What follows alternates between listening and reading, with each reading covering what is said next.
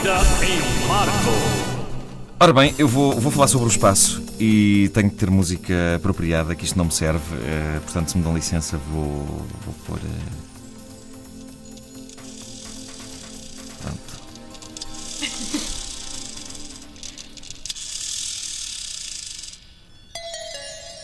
Faz hoje, precisamente 43 anos, que um homem passeou pelo espaço pela primeira vez.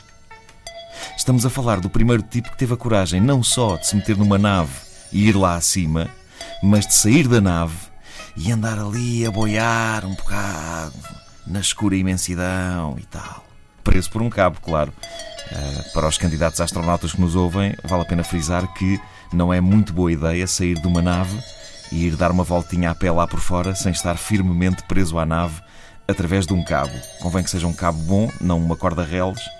Pelo simples não, antes de irem ao espaço, é aconselhável passarem pelo Aqui ou pelo Leroy Merlin. Eu prefiro passar pelo Leroy Merlin por uma única razão. Não é que eles tenham mais ou menos coisas que o Aqui ou que sejam mais ou menos baratos, é simplesmente porque é mais fino dizer. Sempre que eu digo no domingo fui ao Leroy Merlin, durante um segundo as pessoas chegam a pensar que eu fui comprar um fato caro. Está Uma bom, coisa pá. elegante. Onde é que tu foste, pá? Por isso é que eu faço sempre uma pausa. Eu digo: No domingo fui ao Leroy Merlin comprar um martelo. Mesmo assim, eu tenho a esperança que as pessoas pensem que foi um martelo de luxo. Porque a loja tem um nome francês. Mas há quem diga Leroy Merlin. Leroy Merlin. Leroy É um, Merlin. é um nome estranho, eh, diga-se de passagem, porque Leroy. se a ideia era fazer uma referência aos tempos dos Cavaleiros da Távola Redonda, o rei, portanto Leroy, não era o Merlin, mas era o Arthur. Merlin não é- era o mago. Mas não é o Leroy Merlin? isso. Não é, não, que aquilo é francês. Leroy Merlin? Não. Não. Isso parece o nome de um basquetebolista. Ah, mas o correto deveria ser Leroy Arthur. E para a coisa ficar ainda mais próxima à lenda, podiam ter as chaves de parafuso espetadas em rochas e o cliente, o cliente tinha de as arrancar como se fossem a espada. Você não é o cliente certo. Excalibur. Outro! Eu, eu daria, é nestas coisas que eu, que eu vejo que eu daria um grande diretor de marketing, não é? Mas pronto, voltemos ao tema que me traz hoje aqui, como podem ouvir pela música, eh, passear no espaço. Passear no espaço! Amar e ser feliz.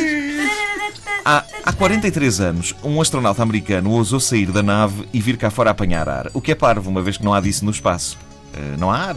Portanto, nunca ouvirão um astronauta dentro do vai vem dizer Pessoal, vou lá fora apanhar um bocadinho de ar. Não há. É manifestamente impossível. Eles podem apanhar muita coisa, nomeadamente com um satélite nos cornos, mas eh, ar, não. O que me faz imensa confusão porque quando eu vou, seja em que veículo for, a dada altura eu preciso mesmo de abrir uma janela. Sou como um cão. Ah, se vou num carro, as pessoas que viajam comigo já sabem que a dada altura eu terei de meter a cabeça de fora e ficar ali com cara de parvo e a língua a dar a dar.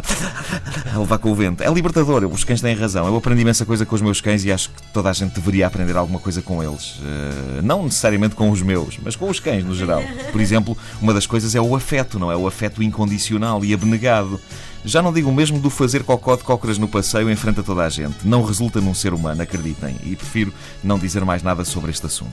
Bom, hoje em dia, os astronautas darem uma saltada até fora da nave no espaço é uma coisa corriqueira e banal. Sobretudo porque, como é sabido, não se pode fumar dentro do Space Shuttle. Ah, já se sabe como é a maldita lei do tabaco. Portanto, suponho que a coisa se processe. Lá fora fumar um cigarrete. A coisa processa-se como. Olha, como aqui, como aqui na RTP. Quando a gente entra, estão ali fora uma data de pessoas a fumar à porta do edifício. Eu acho que o que acontece nos vai-vens da NASA é a mesma coisa. Eles dizem: Pessoal, vou lá fora fumar um cigarrinho, volto já.